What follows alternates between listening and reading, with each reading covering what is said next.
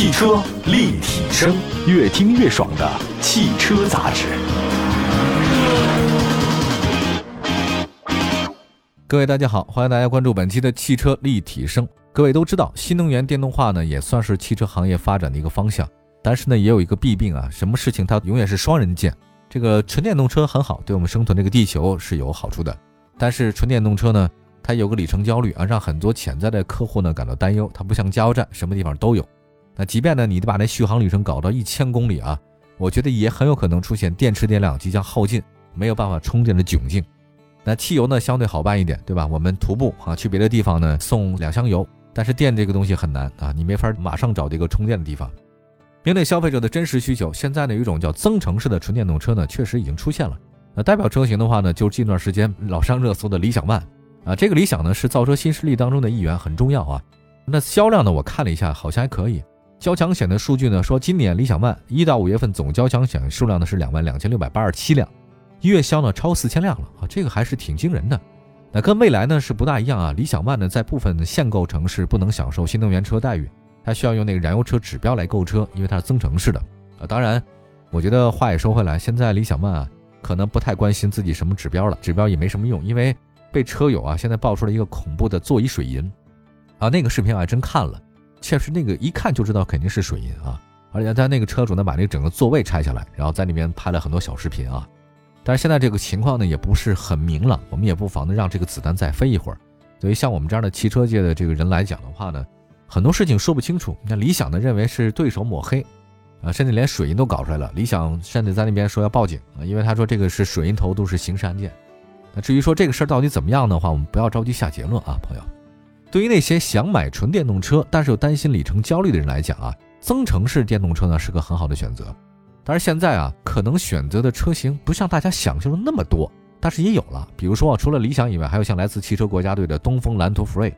这个东风肯定是国家队了。东风蓝图呢是在去年七月份正式发布了一个品牌战略，这个是东风集团转型升级的重要战略布局。这个蓝图啊，就肩负着打造高端新能源乘用车产品，引领东风品牌向上的一个重任。这看来应该是旗舰车型。我们来今天就说说这款车吧。蓝图的蓝啊，不是蓝天的蓝，它上面一个山，底下一个风啊，代表什么意思呢？就山间来的风，清风徐来啊。蓝图也有个谐音，它的谐呢就是美好的未来蓝图，这个寓意着美好的规划和远景。它标志呢取意的是一个英文当中航行的意思啊，代表着科技和自然完美融合的随心探索之旅。而且它的关键呢是零焦虑、高端智慧电动品牌。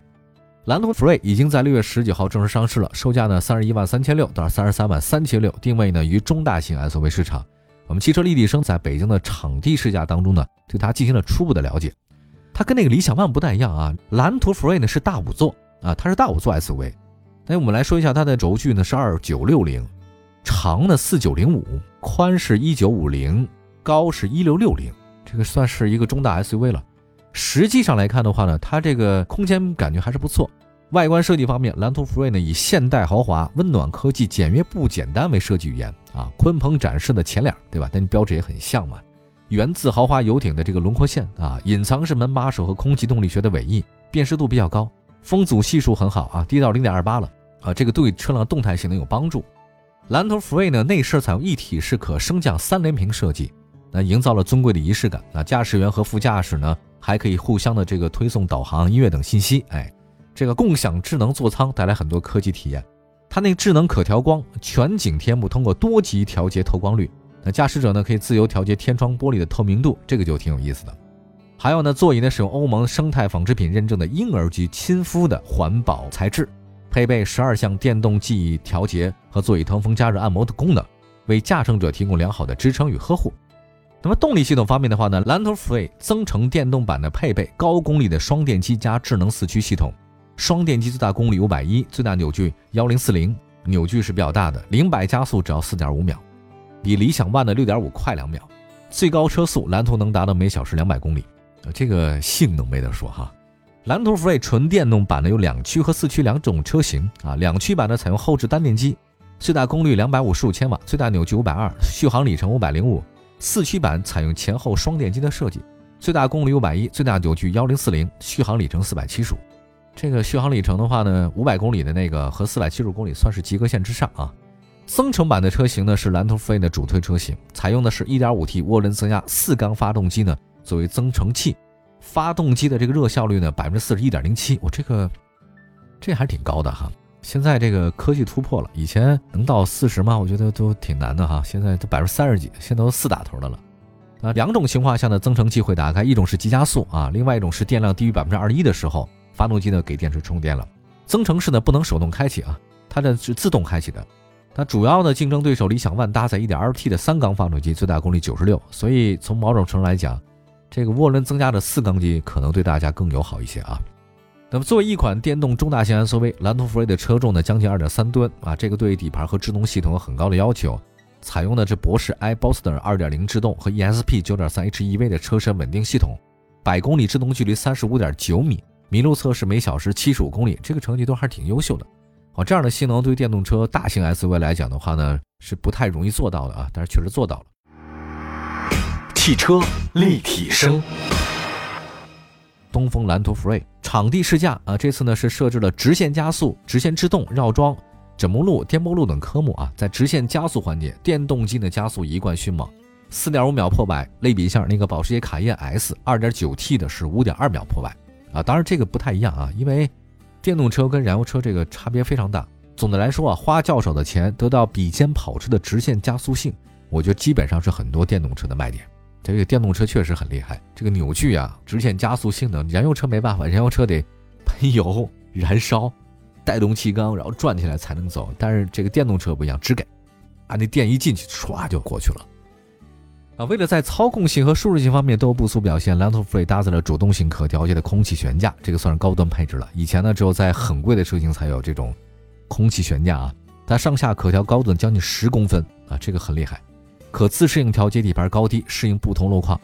行驶呢，在崎岖路面的时候呢，空气悬架调节车身离地间隙啊，通过性更好。